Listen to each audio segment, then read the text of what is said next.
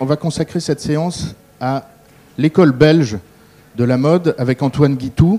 Merci Antoine de venir nous parler. Je vous explique comment ça se passe, ces, ces séances euh, IFM Culture. Euh, je connais Antoine par l'intermédiaire d'Alice Morin qui est, qui est ici et qui avait fait une conférence sur euh, Irving Penn, podcastable d'ailleurs. Et Alice, diplômée de l'école du Louvre, je la connais par une étudiante d'il y a 5 ans, 4 ou 5 ans, Adélaïde Gauthier-Minet. Et donc c'est comme ça que ça se passe et tout est possible euh, dans ces séquences d'ouverture.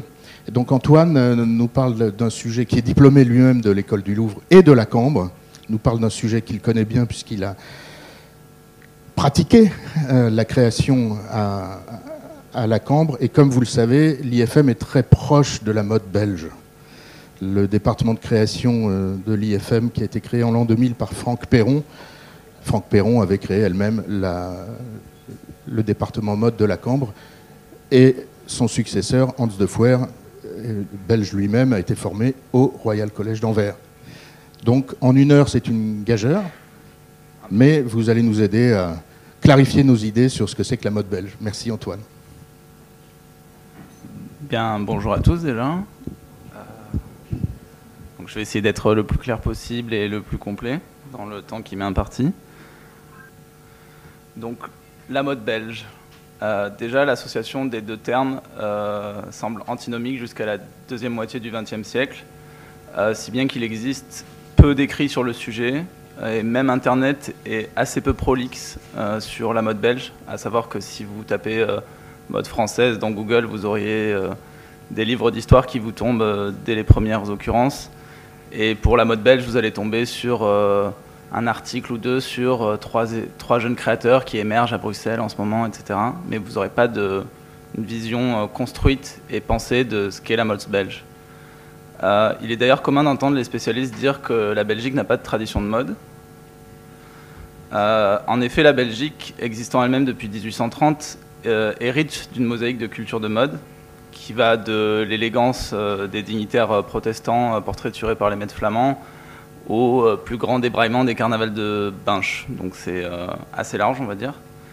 Euh, mais aujourd'hui, quand on parle de mode belge, on fait quasiment uniquement référence à la vague de créateurs des années 90 qui a révolutionné la mode contemporaine. On l'a qualifié cette vague d'anti-fashion. Loïc Prigent, par exemple, en parlait en disant qu'elle était sombre, violente, concernée, conceptuelle, euh, qu'elle s'était inspirée des soubresauts culturels et politiques de l'époque, donc euh, la musique techno, le grunge, la catastrophe de Tchernobyl, la crise économique. Euh, et aussi, on l'a qualifiée d'anti-fashion parce qu'elle fait table rase du passé. Je vous ai fait un petit florilège de ce qui se passait avant. On est à l'opposé de la vision clinquante de Versace, par exemple de ces silhouettes qui illustraient un idéal de succès avec des, des power women qui ont des, des carrures très larges, puisqu'en fait, la mode entérine cette évolution de la société, que les femmes entrent dans la vie active, et donc elles adoptent une forme de silhouette un peu masculine avec ses épaules carénées. Euh, et c'était aussi l'époque des couturiers stars, des top modèles, où les défilés euh, consistaient à une sorte de démonstration de force économique avec une débauche de, moyens, une euh, surenchère du nombre de silhouettes, de- d'embellissements, de, couleurs, de tout ce que vous voulez. Et donc, tout cela est battu en brèche par les jeunes créateurs belges, pas seulement par un éventuel manque de moyens, mais aussi dans une réflexion sur le médium lui-même. C'est quelque chose qui est assez réfléchi. Donc on a considéré que c'était une mode conceptuelle qui jouait de déconstruction, disproportion, recyclage, qui questionnait les modalités de présentation du vêtement. Et euh, donc par la suite, quand on parle des modes, des- de mode belge, on en parle en fait comme de l'école belge, c'est-à-dire une mouvance artistique, comme on pourrait en dire en peinture à propos de l'école de Fontainebleau, de l'école française, qui aurait euh, un ou plusieurs centres artistiques, en l'occurrence euh, Anvers d'abord, et puis Bruxelles, et surtout une postérité, comme on le verra. Euh, on parle de la mode belge comme on parle de la mode japonaise en faisant référence à cette génération de créateurs japonais qui sont venus s'installer à Paris. Ceux-là ont une autre histoire, même si euh, leurs chemins se croisent à un moment, puisque les Japonais ont clairement influencé les, Belges, qu'on pense euh, ne serait-ce qu'au tabi de Margiela, mais c'est un détail. Par la suite, les Belges les ont euh, inspirés en retour. Donc voilà, mais c'est un autre sujet. On peut donc s'interroger sur ce qu'est la mode belge. c'est ce que je vais essayer de faire. En fait, au-delà de ce qu'on connaît, ce qu'on a revu, en fait, avant cette vague de créateurs. En quoi consistait la mode belge avant cette déferlante qui change le système de mode? Et pour en fait peut-être réfléchir mieux à ce que deviendra la mode sous l'influence belge. Et on peut déjà postuler qu'il est difficile de définir la mode belge, d'en donner une vision unifiante dans un pays qui est euh, bipolarisé euh, politiquement, avec trois langues officielles, un État récent, comme on l'a dit, et qui est une monarchie parlementaire fédérale, peut-être le système le plus compliqué du monde, de l'aveu même des Belges. Euh, on pourrait entrer en matière euh, aborder les prémices de la mode belge par l'observation de portraits de primitifs flamands. Donc euh, ce cas particulier, c'est Jean Arnolfini et sa femme par Yann Van Eyck. panneaux de bois peints à l'huile, donc typiquement flamand, avec ce réalisme tout à fait caractéristique, et qui constitue l'un des plus anciens portraits non hagiographiques conservés. C'est-à-dire qu'on ne représente plus un personnage saint, mais un personnage civil. Euh, et il a été euh, sujet à de nombreuses interprétations euh, contradictoires, et, car en fait c'est aussi une iconographie qui est assez unique au XVe siècle. pour vous prouver ça, je voulais vous montrer ce petit détail de, la pièce Belgian Rules de Yann Fabre, qui a essayé de constituer un portrait chinois de l'identité belge, avec une série de scénettes, et lui-même met en scène ce portrait euh, comme un passage obligé de la psyché belge. Euh, pour vous dire un peu l'histoire euh, du, tableau, Jan van Eyck est considéré comme le, fondateur du portrait occidental, qui est assez caractéristique de cet esprit nouveau qui, est, qui apparaît à la fin du Moyen Âge. Il est belge, puisqu'il est né dans le Limbourg. Il a travaillé, par exemple, pour Jean III de Bavière, qui est comte de Hollande et de Zélande, prince-évêque de Liège, et aussi pour Philippe le Bon, qui est duc de Bourgogne, c'est-à-dire qu'il est prince des Pays-Bas bourguignons, puisque les, États bourguignons, euh, à l'époque, sont une entité politique euh, très puissante qui euh, possède, entre autres, l'actuelle Belgique, le, territoire qui comprend l'actuelle Belgique. D'un point de vue strictement vestimentaire, on note pour l'homme l'apparition du costume court, puisqu'en fait, il porte un pourpoint noir euh, dont les manches sont, l'extrémité des manches est brodée d'or, recouvert d'une huque euh, en velours qui est doublée de fourrure. Euh, et sous cette huque, en fait, le costume est plutôt court. Et il est à noter qu'en fait, ce raccourcissement des tenues masculines constituerait une sorte de début de mode au XIVe siècle, avec le début d'évolutions qui sont plus fantaisistes que fonctionnelles. pour vous situer ça, on pourrait dire que cette évolution du costume court se fait sous influence italienne, euh, après l'expédition par exemple de Charles VIII en Italie, euh, et aussi par le fait des échanges commerciaux, puisque là, clairement, on a un, riche marchand qui est italien, qui est émigré à Bruges. Donc les matières aussi sont d'inspiration italienne, puisqu'on a des centres de production comme Florence pour euh, le velours. donc pour le comparer, je vous ai mis ce euh, retable de Masaccio qui portraiture euh, dans les tenues grises un notaire et son fils euh, à Santa Maria del Carmine à Pise.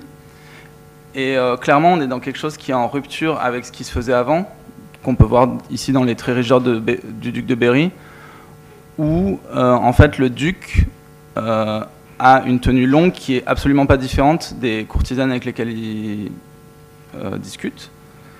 Euh, sachant que Georges Duby euh, extrapolait aussi cette période précédente comme euh, le début de la haute couture en France, puisque en fait, à l'époque du gothique international, on a l'apparition du luxe avec des sociétés de cours, avec des cités marchandes très puissantes, et du coup, on a des personnages qui rivalisent de raffinement et avec des, aussi des couvre-chefs qui sont très comment dire, variés dans une espèce de compétition d'originalité. Euh, pour revenir sur le tableau, la femme d'Arnolfini euh, a, une, robe euh, en drap garnie de létis, ce qui est une fourrure un peu moins onéreuse que l'hermine, de grandes manches pertuisées, ornées de déchiquetures, et elle porte une ceinture haute qui met en avant son ventre proéminent, ce qui ne veut pas dire qu'elle soit forcément enceinte par ailleurs, puisqu'à l'époque le canon esthétique c'est de mettre en avant un petit ventre. Parfois on a des femmes qui portent même des petits coussinets pour accentuer cette silhouette. Et elle porte une pièce de lingerie qu'on appelle une huve, posée sur sa coiffure à proprement parler. Euh, euh, qu'on appelle des truffaut enveloppés d'une résille. Euh, si on s'en tient à une lecture superficielle, c'est juste un très beau portrait qui montre la richesse et le raffinement des commanditaires. donc ce bourgeois de Luc qui faisait le commerce de draps de luxe, représenté avec son épouse Giovanna Senani.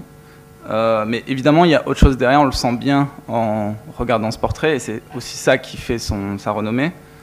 Et à mon sens, c'est quelque chose d'absolument belge qui affleure aujourd'hui encore dans notre objet d'étude, la mode contemporaine, euh, puisqu'à la différence de l'art français, tel que cristallisé par exemple à la période classique, euh, qui va tendre vers une harmonie des formes, à une beauté euh, parfaite, qui s'impose d'elle-même, une idée d'absolu, en référence par exemple aux auteurs italiens de la Renaissance comme Dante ou Boccace.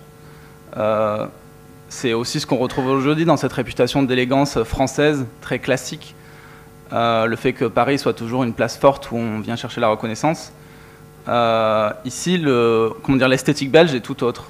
L'historien de l'art néerlandais Bodewin Baker, euh, spécialiste par exemple du siècle d'or hollandais, exprime le fait que la peinture flamande a plusieurs niveaux de lecture. Comme l'exégèse biblique de l'époque faisait appel à une méthode de lecture ancienne qu'on disait à quatre niveaux, à savoir littéral, allégorique, allusif, c'est-à-dire faisant référence à des euh, figures marquantes euh, de l'histoire sainte, et mystique. Le tableau a été aussi euh, très étudié par Erwin Panofsky pour ses multiples éléments symboliques, c'est-à-dire qu'on a un couple représenté avec un chien, mais ce n'est pas simplement leur animal de compagnie, c'est aussi un symbole de fidélité. On voit une pomme posée sur la fenêtre, non pas qu'il ait, qu mise de côté pour la manger plus tard, mais c'est un symbole du péché originel. Et on voit aussi les souliers, euh, les socs à deux talons qu'il a posés euh, négligemment devant lui. Donc on pourrait penser que c'est euh, un instantané de la vie courante de l'époque, où quand on rentre chez soi on se déchausse.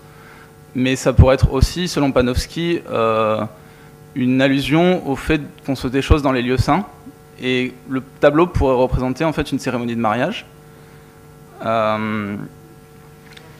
et Yann Banek en fait ferait là un acte de témoin des mariés en se représentant lui-même aussi dans la sorcière au milieu des médaillons qui représentent euh, la passion du Christ.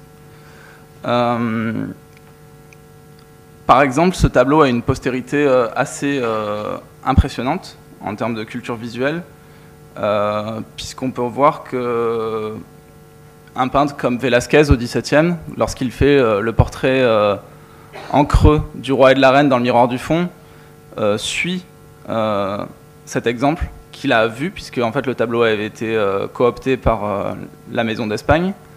Donc Gérard Genette parlait à ce sujet d'une transesthétique, et tout cela pour vous démontrer qu'en fait on est dans une, une, symbolique très subtile pour nous, très complexe à lire, mais qui pour les flamands de l'époque était facilement comprise, avec des, implications sociopolitiques et religieuses euh, propres à leur époque. Et Panofsky, en analysant l'œuvre, euh, insistait sur la nature visuelle de la, culture flamande, euh, les images étant consciemment utilisées en mêlant la vie quotidienne du XVe siècle et la vie religieuse comme un moyen de communication pour les objets de culte. Donc cette image omniprésente fait écho à la culture qu'on a aujourd'hui. Pour revenir sur les objets eux-mêmes, je souhaitais comparer la coiffe de la femme avec ce portrait d'un autre primitif flamand, euh, donc euh, Roger van der Weyden, euh, qui présente cette femme avec un couvre-chef léger sur lequel vient s'épingler une pièce de linge légère, ce qu'on appelle un couvre-chef à bannière, puisqu'il a une frise décorative, avec ces sortes de longs voiles qui pend au sommet, euh, parfois soutenus par des fils métalliques, fils d'arcal, et qui forment sur certaines euh, personnes nobles euh, des coiffures assez complexes qu'on visualise bien quand on imagine le Moyen Âge, mais qui en fait, ces coiffures en papillon ou en beaupré, ont été essentiellement portées en France du Nord, en Bourgogne et aux Pays-Bas. Donc ça recouvre une, aire géographique assez précise.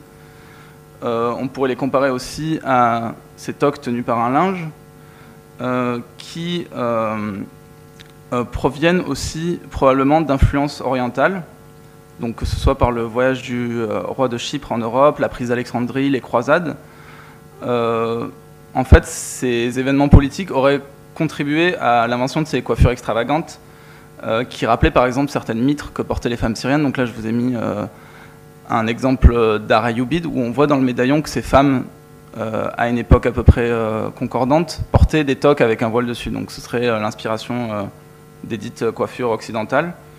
Euh, François Boucher, par ailleurs, fait remonter cette influence euh, encore plus loin en la comparant avec euh, des dignitaires des Wei du Nord ou des Tang qui ont une coiffe tout à fait similaire. Et par là aussi, je souhaitais attirer votre attention sur le fait qu'en histoire de l'art comme en histoire de la mode, il est difficile de faire une histoire des motifs et des formes, et encore plus des idées. Donc si on veut la faire, on est obligé de chercher des témoignages, des preuves matérielles que telle personne aurait vues ou aurait euh, pu être inspirée euh, ou influencée par un autre objet. Et on voit aussi, euh, par tous ces exemples, que la Belgique correspond à une ère géographique qui a connu de nombreux soubresauts politiques, avec différentes gouvernances, et on peut constater que les influences sont extrêmement diverses. ce qui deviendra bien plus tard la mode belge, euh, hérite d'inspiration internationale depuis une époque assez reculée. Bien avant qu'on évoque le concept de mondialisation, on peut dire qu'on est dans une culture euh, cosmopolite. Et c'est quelque chose qui, euh, ce style, va se, comment dire,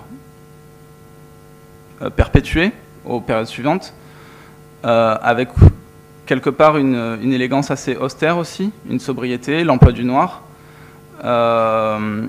donc on peut percevoir dans ces portraits assez vivants.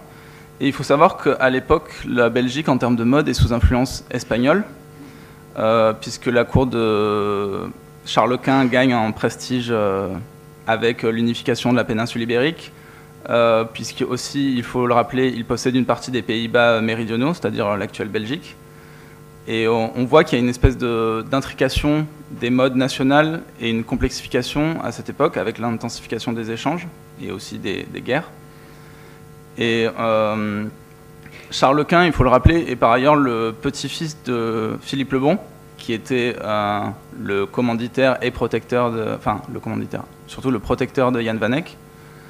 Euh, donc Philippe le Bon, pour vous le remettre dans l'œil, euh, porter euh, un habit de noir de deuil, euh, que ce soit donc à la cour bourguignonne, à Bruges, Gand ou Bruxelles, ce qui lui faisait une silhouette assez longiligne, qui évoquait à ses sujets un mélange de puissance et de vertu qui lui vaut son nom de Le Bon, donc un monarque pieux. Et il faut savoir qu'il était prescripteur de tendance au même titre que Louis XIV à son époque. donc quelque chose que reprendra Charles Quint en alliant euh, raffinement et religiosité, puisque euh, le monarque espagnol aussi entre une influence bourguignonne et celle des ordres monastiques de son pays, puisqu'il est assez euh, obsédé par la religion, il faut le dire, avec ce noir de pénitence, qui fait par ailleurs le lien entre les airs qui subissent la réforme et la contre-réforme. La Belgique étant, je le rappelle, sous influence à la fois catholique et protestante. pour passer un peu vite fait, je souhaitais vous montrer quelques exemples à travers le temps jusqu'au 19e siècle pour montrer que cette, euh, mode-là, en fait, s'est euh, prolongée euh, au cours des siècles jusqu'à un événement marquant que je choisis de vous développer, à savoir au début du XXe siècle, l'ouverture de la maison de couture Norine. J'ai oublié un détail de je souhaitais vous parler aussi, par exemple, dans les influences, euh, pour rappeler donc ces, tenues. Pour, euh, euh, quand on parle, par exemple, de pourpoint noir de style assez sobre, d'habits monochromes, de dépouillement, on voit, par exemple, dans cette pièce qui était à l'entrée de l'exposition Margella à Galérin, qui a une filiation un peu tangible de ces pourpoints qu'on voyait, et là de cette manière d'assembler en mettant des têtes de manche qui sont volontairement saillantes, des assemblages qui sont inversés et qui du coup sont visibles à l'extérieur, qui construisent une silhouette très dessinée, qui rappelle complètement les pourpoints de l'époque. Donc toute cette culture visuelle, les créateurs belges l'ont complètement dans l'œil. Donc pour revenir à notre sujet, donc tout cet habit qui s'est construit euh, depuis des époques euh, assez euh, anciennes et qui est assez sobre et comment dire contredit par une créatrice, la maison Norine, qui marque l'indépendance de la Belgique aussi par rapport à la France et à Paris, qui au 19e et au début du XXe siècle tient une place hégémonique puisque les clients fortunés en fait vont euh, faire copier des pièces françaises vues dans les journaux ou alors avec l'essor des chemins de fer euh, se rendre à Paris pour acheter leur tenue. Et euh, la maison Norine en fait aura pour objectif de proposer des designs proprement belges plutôt que de copier servilement comme le font beaucoup de maisons à l'époque les propositions parisiennes. cette maison est dirigée par un couple, Gustave Van qui est euh, galeriste, et Honorine de Schreiber, qui est couturière. Ils fondent leur entreprise à la Première Guerre. Et euh, donc, euh, même s'ils sont inspirés malgré tout par ce qui se passe à Paris, on le voit dans les silhouettes, on est assez ils, sentent, ils essayent de proposer quelque chose d'autre. et ça marche au point qu'après la guerre, ils sont la maison la plus importante du pays. L'originalité première de cette maison, c'est d'intégrer l'art moderne dans les vêtements, à la fois par les motifs et les techniques. Euh, je vous montre ici une pièce phare euh, des années 20, qui est une robe peinte en crêpe de soie avec des motifs art déco, portée par euh, Norine elle-même. Donc, je pense qu'elle croit en ses propres designs. On voit aussi que les, créations de Norine sont publiées dans la revue Psyché, qui mélange euh, art et art de vivre, euh, qui est une revue euh, qui, a été publiée pendant la période Art déco. Et on voit qu'il y a une collusion entre ce milieu culturel et ces deux créateurs. Paul Gustave Van Eyck étant né à Gand, il s'est installé en 1915 à Paris. Euh, il était auteur, journaliste, il a travaillé pour euh, le Vlaamse Post, donc le courrier flamand. Euh, et il entre en arrivant à Bruxelles aussi dans le monde culturel. Et grâce aux, recettes engendrées par la maison de couture, Van Eyck se lance aussi dans le monde de l'art et crée une galerie, Sélection, avec une revue d'art éponyme, où il promeut l'art de son époque, principalement des expressionnistes flamands, et aussi, pendant les années 20, des surréalistes belges, euh, René Magritte en particulier, euh, dans une autre galerie qui s'appelle L'époque, avec une revue qui s'appelle Variété. Et par exemple, ce numéro de Psyché, c'est un détail assez important, euh, présente une pub pour la maison Norine de la main de Magritte. Aussi, la maison Norine fait produire des cartons d'invitation par des artistes. travaille avec ce milieu, c'est vraiment une sorte d'intelligentsia qui est associés aux artistes, euh, avec des projets d'illustration euh, par certains des expressionnistes et des surréalistes de l'écurie de Gust, de son petit nom de l'époque, euh, donc tels que Fritz Vandenberg, Léon de Smet et donc surtout René Magritte. Et ces invitations étaient par exemple à l'adresse de la maison, maison qui était signée Victor Horta, donc des gens qui, qui non seulement apprécient euh, et comprennent le travail de cet architecte qui est ultra moderne et qui euh, a vraiment choqué à son époque, mais l'utilise aussi comme outil de communication. Clairement, ils ont tout compris, on pourrait dire avant tout le monde, puisque c'est pour ainsi dire devenu la norme aujourd'hui d'avoir un flagship store dessiné par un architecte star, et là c'est ce qu'ils utilisent euh, au début du XXe siècle. Et on a aussi dans leur approche l'idée que les femmes essayent leurs robes entourées d'art moderne, donc on pourrait faire le rapprochement aussi avec ce qui se fait aujourd'hui en termes de design de boutique, de réflexion sur des expériences utilisateurs où on ne vend pas seulement un produit mais une expérience.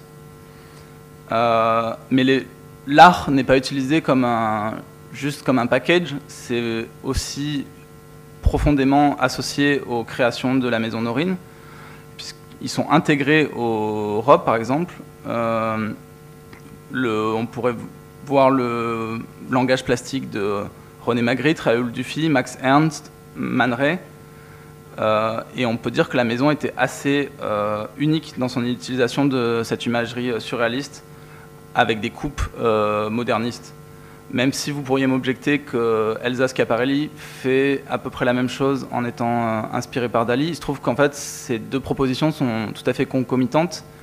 Et si je ne fais pas d'erreur, les réalisations de Norine sont de quelques années euh, avant euh, Schiaparelli.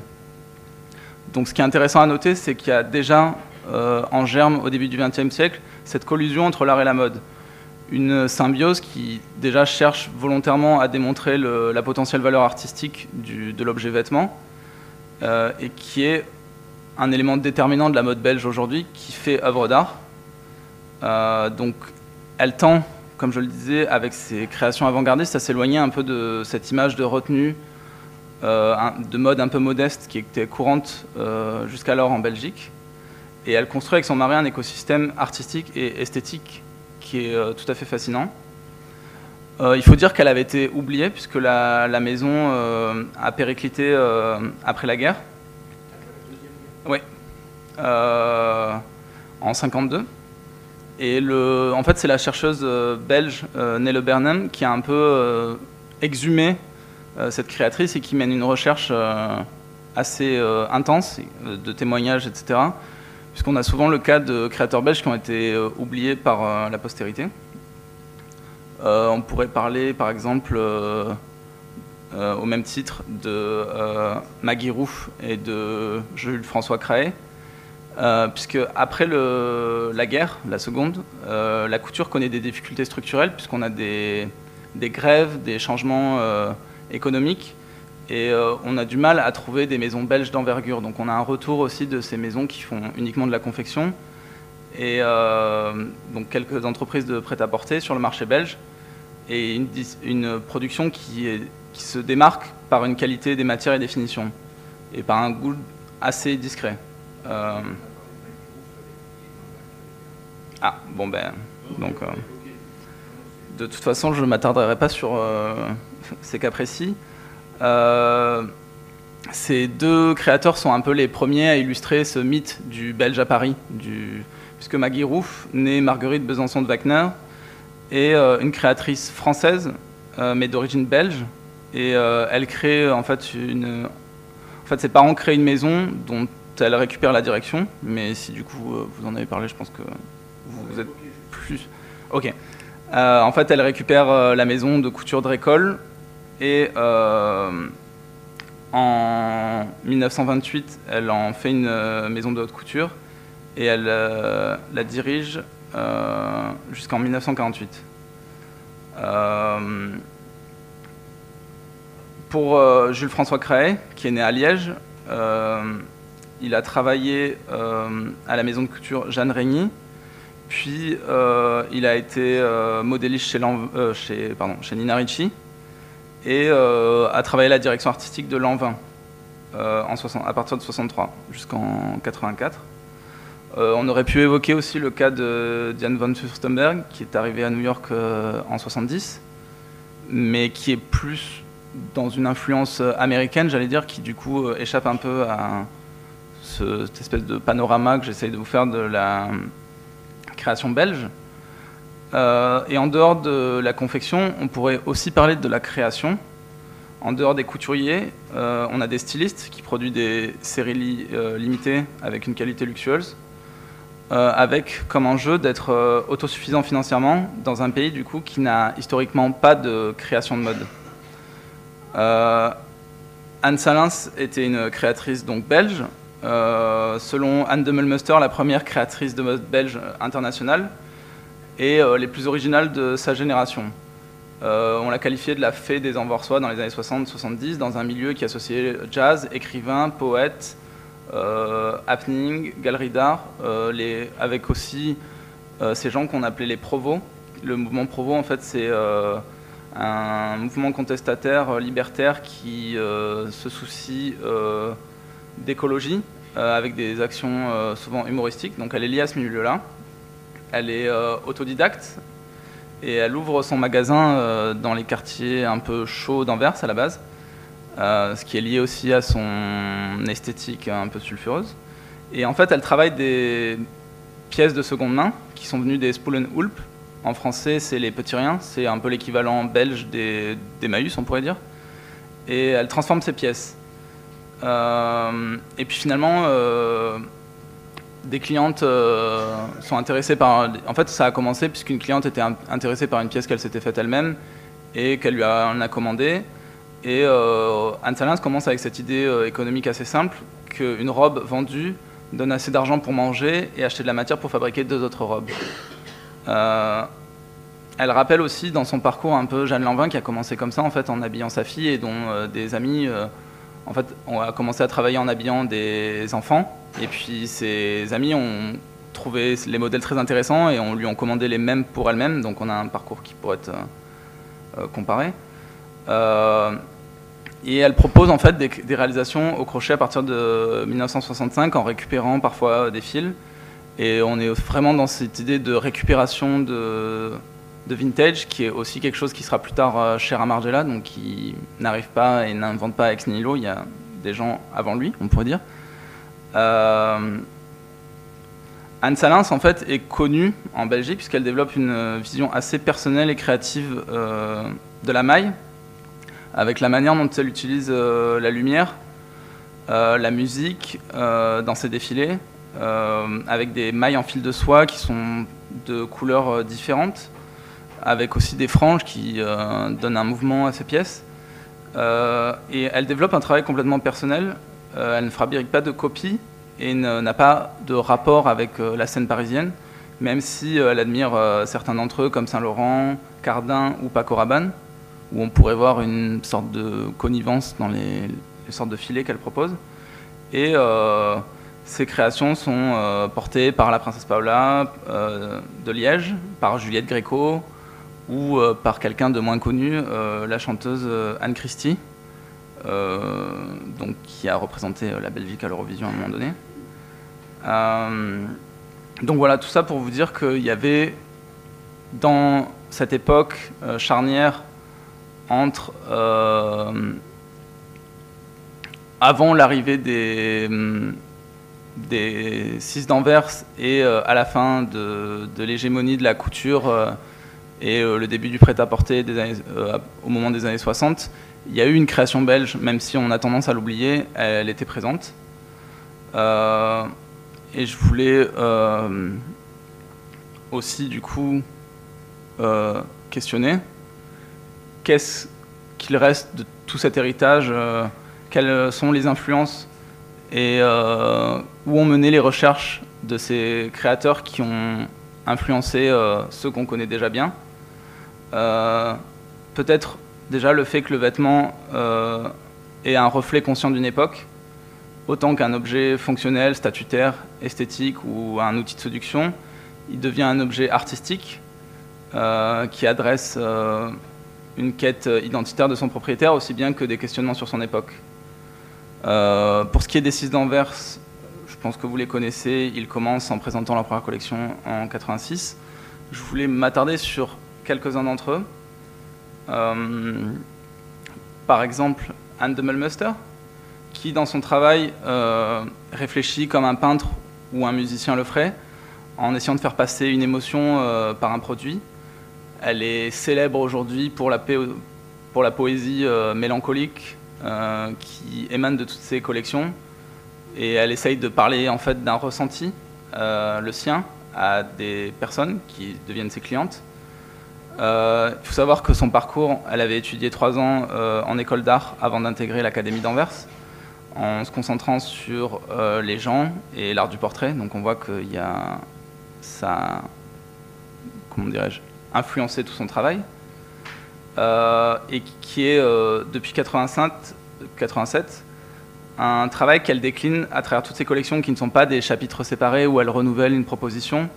On voit que c'est le, la déclinaison d'une silhouette euh, androgyne, à la fois rock et poétique, qui est faite de contrastes, qui associe euh, des tailleurs usés, des pièces fluides, froissées, une idée du loose, euh, et très souvent en noir et blanc. je pourrais vous parler à titre d'exemple du défilé de 92, qui est un moment assez particulier, puisqu'on passe d'un vêtement qui est conçu comme un signe extérieur un costume à quelque chose d'intérieur en fait, qui est fait pour mettre la personne qui le porte bien. Donc on est dans une approche un peu euh, différente de ce qu'on voyait par exemple avec les créateurs des années 80. Euh, elle développe une idée d'un rapport intime avec l'habillement et euh, dans sa production d'accessoires en plumes, elle pense à récupérer des plumes de l'industrie alimentaire plutôt que d'élever des, espèces rares pour les abattre et s'habiller de leurs plumes. Donc on est déjà dans l'idée d'une mode qui ne soit pas une industrie prédatrice, euh, mais une entreprise éthique, durable, et qui ait une influence, une marque positive sur le monde, ce qui est aujourd'hui un questionnement qui est euh, plus que jamais d'actualité. Euh, et son style, donc à la fois poétique et rock, a depuis ses débuts ses admirateurs, dans lesquels on peut compter Patti Smith, qui est à la fois donc muse, fan, et euh, amies de la créatrice. Elles avaient collaboré par exemple euh, au printemps-été 2000 euh, sur une collection intitulée Wool Gathering, donc signée à deux mains, où en fait le nom de la collection est tiré d'un roman autobiographique de la chanteuse, publié en 92. Et Anne décide de broder des citations extraites de cet ouvrage autobiographique et de les poser sur du tulle euh, qui est lui-même euh, par euh, des pièces androgynes qui sont inspirées par la silhouette de Patti Smith. on voit également dans le travail depuis le début de, Dan Demmelmuster des références historiques avec des mannequins poudrés, des éléments de dentelle, des parures de tissu. Donc là, on voit par exemple sur le modèle en haut à gauche des, des manches qui sont des éléments de manche qui sont posés sur le bras qui rappellent par exemple des engageantes, euh, et quelque chose qui malgré tout, tout ce vocabulaire historique euh, dégage quelque chose d'austère avec aussi des définitions brutes, euh, et qui reste encore aujourd'hui une sorte de manifeste d'une élégance grunge, très sobre, dans laquelle rien n'est laissé au hasard, tout est pensé, tout est référencé, donc par exemple, si vous regardez la silhouette du milieu, cette idée d'assemblage euh, d'une pièce euh, plus lourde d'une pièce du dessus avec des manches qui seraient une pièce du dessous, avec ces petits euh, lacets qui rappellent aussi un costume renaissant, ces constructions très épaulées, ces chemises qui dépassent comme les vêtements donc, des périodes précédentes. aussi l'idée que quand on s'habille par exemple au XVIIIe siècle et qu'on porte un gilet, il est fait d'étoffes euh, lourdes et précieuses à l'avant, mais comme il est porté sous une veste, euh, le dos est plutôt en matière plus légère. Donc là, elle reprend un peu cette idée en travaillant un gilet qui a un dos euh, ouvert. donc voilà, tout ça pour dire que il y a vraiment un rapport, un fil rouge qui s'établit malgré la modernité de ses créateurs avec euh, les références euh, artistiques dont ils sont héritiers. Euh, à ce titre, on pourrait parler bien évidemment de Dries Van Noten, qui est grandi dans une famille avec un grand-père tailleur et un père qui possédait une boutique de vêtements, qui a commencé à travailler de l'homme en 85 du fait de sa formation et puis de la femme. Et vous le savez, il a mené son entreprise indépendamment euh, jusqu'à juin 2018, où il a été racheté par Putsch. Euh, il est célèbre pour euh, son travail d'alchimiste, on va dire, de, des matières riches, des motifs, des textures, en mélangeant des brocards, des soies brodées, des dévorés, des froissés, avec aussi un mélange de couleurs sourdes et de couleurs vives. Et je voulais amener ici parce que j'ai le sentiment que en fait, c'est le, créateur qui travaille le plus dans une idée de mash-up entre euh, une élégance qui est tout à fait euh, sage et quelque chose de plus bohème, mais avec un résultat qui est toujours très moderne, malgré ses références euh, passéistes. avec dans la coupe, par exemple, toujours un aspect léger, déstructuré, qui donne des silhouettes assez faciles à porter. puisque en fait on est dans une mode qui est assez, assez réaliste, on va dire, qui est pas comment dirais-je Si je devais la comparer à Rei Kawakubo qui fait des propositions qui sont pas portables dans la rue, Driss habille des femmes et les magnifie et une femme de 40 ans se sentira tout à fait belle en Driss tout en étant habillée avec des couleurs très détonnantes. Euh, le tout est aussi euh, servi euh, souvent dans des présentations dramatiques et oniriques où on a aussi tout un travail de référence, de collage de référence. Là, par exemple, ces mannequins qui s'asseyent à la fin sur un tapis végétal rappellent des peintures de Waterhouse. On a quelqu'un qui est, qui est assez cultivé, qui mélange dans, dans, un collage plein d'éléments historiques et surtout des, références artistiques. Donc on est un peu l'étape d'après Norine, j'allais dire, euh, puisque toutes ces références en fait sont pas seulement plaquées sur un vêtement, mais elles sont mixées, digérées. Euh, à titre d'exemple, euh, sa centième collection, où donc voilà, s'il fallait démontrer que tout ça est un espèce de melting pot de références, d'éléments graphiques euh, et en fait, en définitive, on a une esthétique qui est assez euh, unifiée. Un objet qui est assez euh, riche, je dirais. et aussi, en parallèle avec Norine, on pourrait parler de tout ce travail que mène la maison Van Noten avec des artistes graphiques sur les cartons d'invitation, qui sont à, chaque fois des véritables euh, propositions artistiques et aussi quelque chose qui est assez courant chez les créateurs belges, qui est de collaborer avec euh, d'autres femmes d'art, donc euh, ici l'arsenic, Driss ayant travaillé avec Anne-Theresa de Kersmaker, où on est dans des contraintes avec du costume de scène dansé qui sont complètement différentes de leur travail, mais ils sont assez curieux aussi d'arsenic et d'autres propositions. Euh, et on ne pourrait pas aussi euh, finir euh, d'établir un tour d'horizon de la mode belge, sans parler de Margellin, qui en quelques années a défini tous les jalons de ce qu'on considère comme la mode belge, c'est-à-dire qu'il y a cette inspiration d'Arte Povera, cette euh, recherche de récupération d'objets pauvres, de les magnifier. Cette idée du trompe-l'œil, qui vient aussi des références surréalistes propres aux artistes belges. Par exemple, euh, la collection 96 euh, présente des vêtements lourds imprimés sur des pièces assez légères. On a un jeu aussi de, de rapport de pièces, en fait, de, rapport euh, aux vêtements, au corps.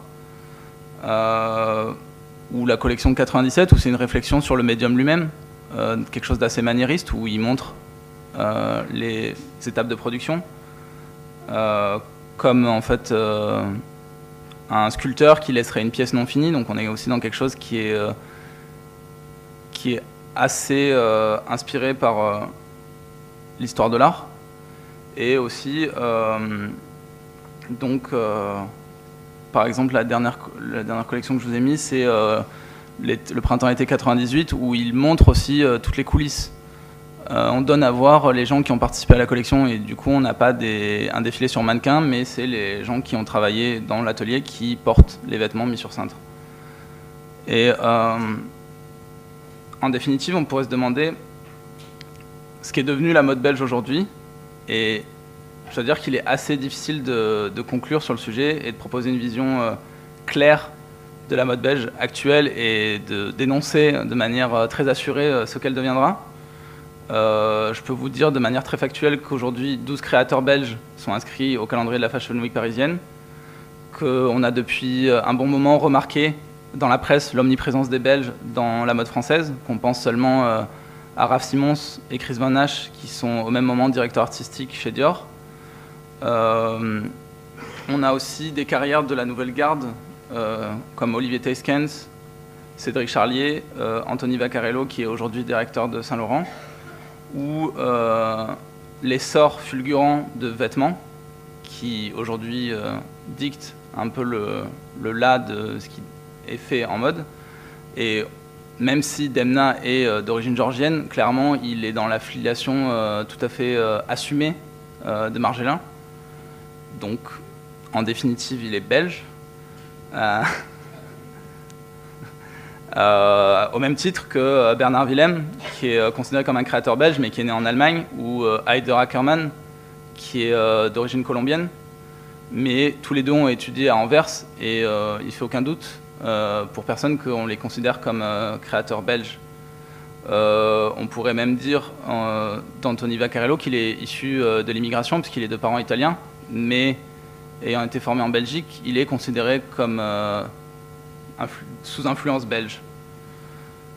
tout cela dont je parle sont bien sûr déjà installés et leur parcours nous laisse de nous interroger sur ce qu'est la mode contemporaine, les liens avec la mode belge, aussi prise euh, dans le postmodernisme sur euh, aussi ces idées d'incertitude qui sont toujours euh, là, d'ironie, qu'on pense seulement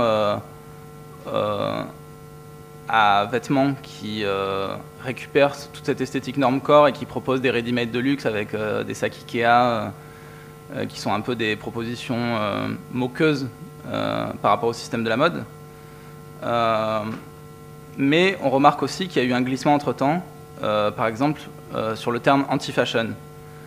Euh, si à l'époque, il qualifiait une proposition en opposition avec le système, si on suit l'impulsion aujourd'hui de l'Edelwige Edelkort, qui est une prévisionniste néerlandaise, que je pense vous connaissez, anti-fashion se décrit plus aujourd'hui comme une notion de création durable et écologique. Donc aujourd'hui, quand on est anti-fashion, on est plus sustainable que grunge.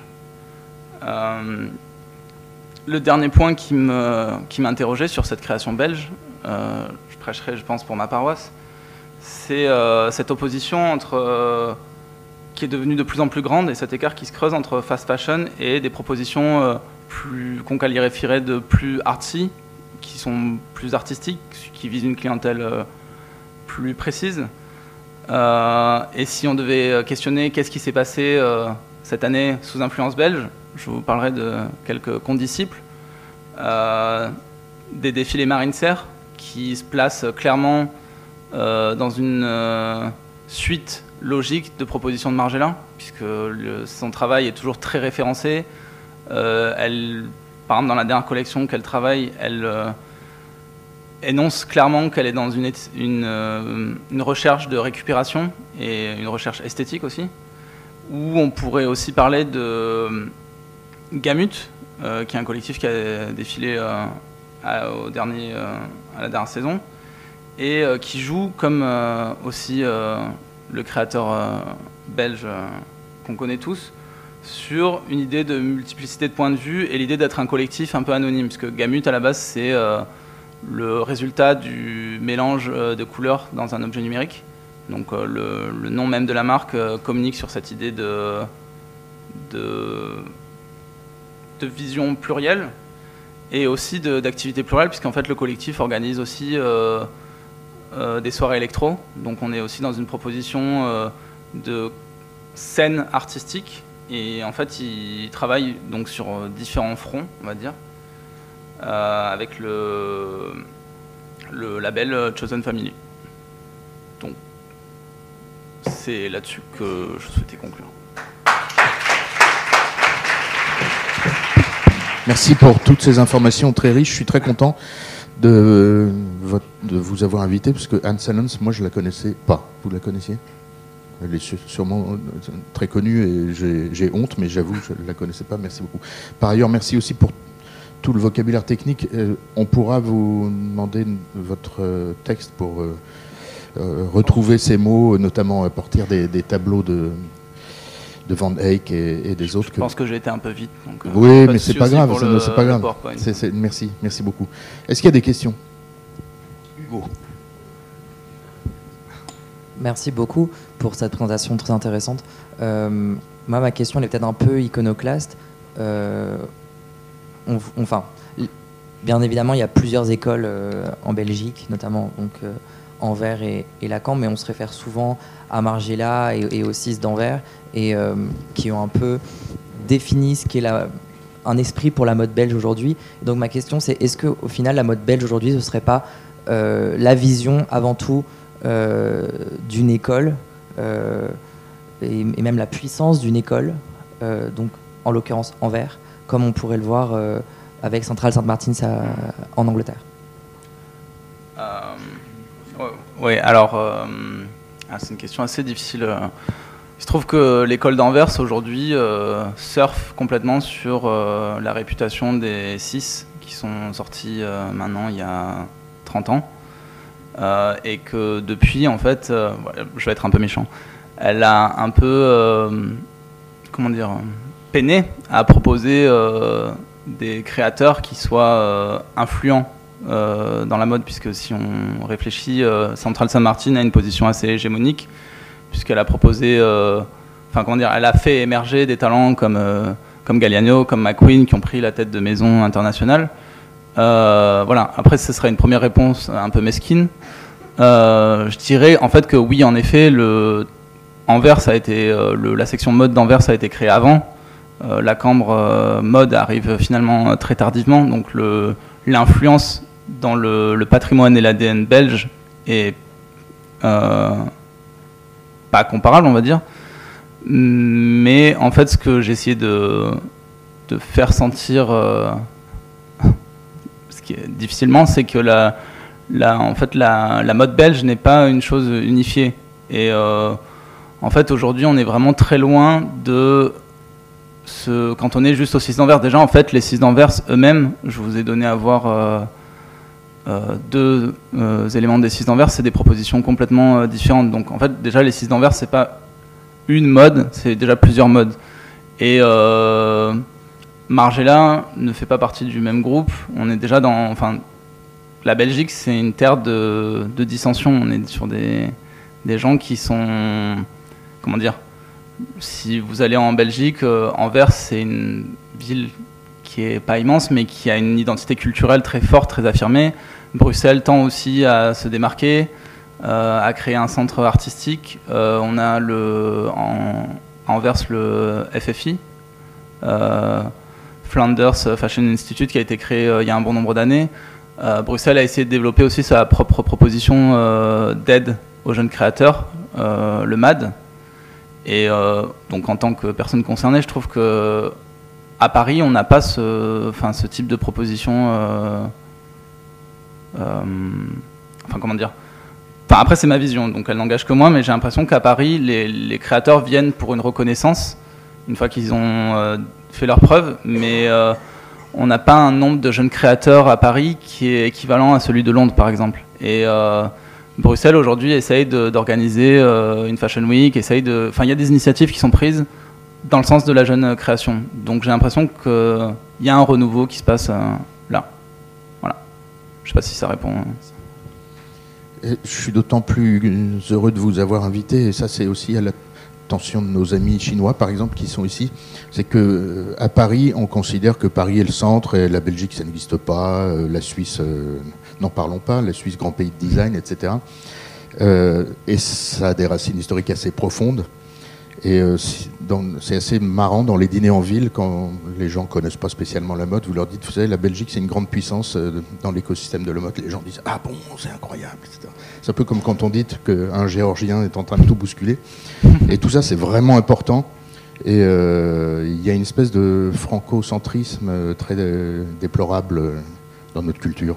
Donc merci de contribuer à nous. Si je peux ajouter un point, c'est-à-dire que l'oppression est même euh, intégrée euh, par euh, le peuple opprimé, les Belges, parce que les Belges eux-mêmes ne sont pas au courant qu'ils ont un patrimoine mode. C'est-à-dire qu'en parlant avec des gens dans la rue, des gens qui ne sont pas issus de formation artistique, vous leur dites, voilà, par exemple, j'étudie à la Cambre, j'étudie en Anvers, ils se posent la question, mais vous êtes français, qu'est-ce que vous faites là quoi? Et euh, du coup, on est obligé de leur expliquer, ben, en fait, vous êtes un grand pays de mode. Euh, on doit en fait euh, plein de choses. donc, par exemple, le fait qu'aujourd'hui, dans n'importe quelle grande enseigne, vous ayez des vêtements oversize, c'est quelque chose, voilà, enfin, il a plus, c'est plus à démontrer que c'est le fait des Belges. donc, donc voilà, donc en fait, les Belges eux-mêmes ignorent le. Mais on est souvent, parfois, comment dirais-je, pas les plus au courant de son pop patrimoine, comme les Français ne connaissent pas tout le patrimoine gothique puisqu'il y a tout un historique de, honte nationale euh, à la Révolution. D'ailleurs, c'est pour ça qu'on appelle ça l'art gothique, c'est un truc de barbare en fait. Et, euh, en fait, euh, voilà, on, est toujours, on est toujours ignorant en fait sur sa propre culture parfois. J'ai pas compris l'art gothique, un truc de barbare, pourquoi? En fait, le, mot gothique, ça vient de goth, et c'est en fait c'est une peuplade barbare, et en fait c'est on a appelé ça au moment de la Révolution française, quand on est dans une esthétique néoclassique et qu'on veut vraiment faire sécession avec les époques d'avant, et on regardait ça d'un très mauvais œil. Alors que les Anglais, par exemple, euh, aiment euh, l'art gothique, et vous le voyez quand vous allez à Londres, euh, enfin la moitié des bâtiments sont néo-gothiques, que ce soit le Parlement, que ce soit la gare de St. Pancras. En France, par exemple, qui est au courant que l'art gothique, c'est l'art français, à la base C'était le nom. le savait. Voilà, ouais. Il y a quelques, enfin c'est un discours un peu généraliste, mais il y, il y, a, quand même quelques exceptions. Il y a des gens qui sont au courant, mais ça nous amènerait, mais on ne va pas en parler aujourd'hui, mais sur une question qui est essentielle et qui est la place de l'Allemagne dans l'imaginaire esthétique français, qui est toujours en opposition à, ou euh, la place de l'imaginaire baroque italien euh, dans l'esthétique française. J'attire juste votre attention sur le, le projet de façade du Louvre par le Bernin, qui avait été commandé par Louis XIV. Et cette façade était assez baroque, assez en courbe, tout en courbe. Et puis finalement, euh, Louis XIV a choisi Perrault, qui était une façade tout en, tout en ligne droite, classique. Tout ça, c'est des, vastes sujets. Mais alors, au nom de certains étudiants ici, je vous pose une question. Y a-t-il un véritable acte de création chez Dries Van Noten On a travaillé là-dessus, enfin vous, vous avez travaillé là-dessus au début de l'année. J'ai l'impression que la question est un peu spécieuse, donc je ne sais pas quoi répondre. Hein. Euh, alors, euh, que, répondre à ça? Euh, pour, moi, pour moi, il est créateur, évidemment, mais j'essaye de trouver quelque chose d'intelligent à dire. En fait, en fait, je comprends pas pourquoi vous me posez cette question. Pourquoi vous mettez en doute sa Parce non, non, pas du tout. Mais on a, on a, on a travaillé sur l'acte de création en début d'année à partir de mhm. quelques marques ou créateurs. Et puis la question se posait notamment pour Dries Van Noten est-ce qu'il s'agit d'un d'un styliste euh, doué, surdoué, etc., ou d'un véritable créateur qui bouleverse tout? Peut-être à la façon dont Margiela l'a fait. Euh... Change notre vision de la mode, en fait, qui change la définition qu'on mhm. peut avoir de la mode. Ben, moi, ce qui m'a marqué vraiment dans son travail, c'est voilà, c'est par exemple euh, en discutant euh, avec une amie euh, plus âgée qui a 40 ans et qui avait les moyens de s'habiller en Dries Van Noten. C'est vraiment ce que j'ai essayé de vous dire. C'est, elle me disait voilà, moi je peux, enfin vraiment, je me vois dans des vêtements Dries Van Noten et je trouve qu'il y a peu de créateurs dits pointus qui proposent des pièces où les gens se, comment dire, se, se, sentent très bien. C'est-à-dire qu'il habille aussi des femmes flamandes, donc des femmes avec des carrures euh, qui sont euh, très grandes, qui sont pas, euh, font pas un 36, et c'est vraiment, c'est vraiment un résistant, j'allais dire. C'est-à-dire que sa, proposition aussi, il est toujours dans une esthétique qui est, comme je disais, très référencée, et je pense qu'il a eu, des, moments aussi où la presse a moins aimé ces associations de couleurs très sourdes. Il a été un peu boudé, mais il a jamais dévié de sa ligne de créative. Donc je trouve que c'est ouais, c'est bah, un artiste, j'allais dire. Merci. Est-ce qu'il y a d'autres questions avant que nous libérions Antoine? Bah, Merci beaucoup Antoine. Et merci bah, si vous voulez bien qu'on partage euh, votre euh, texte.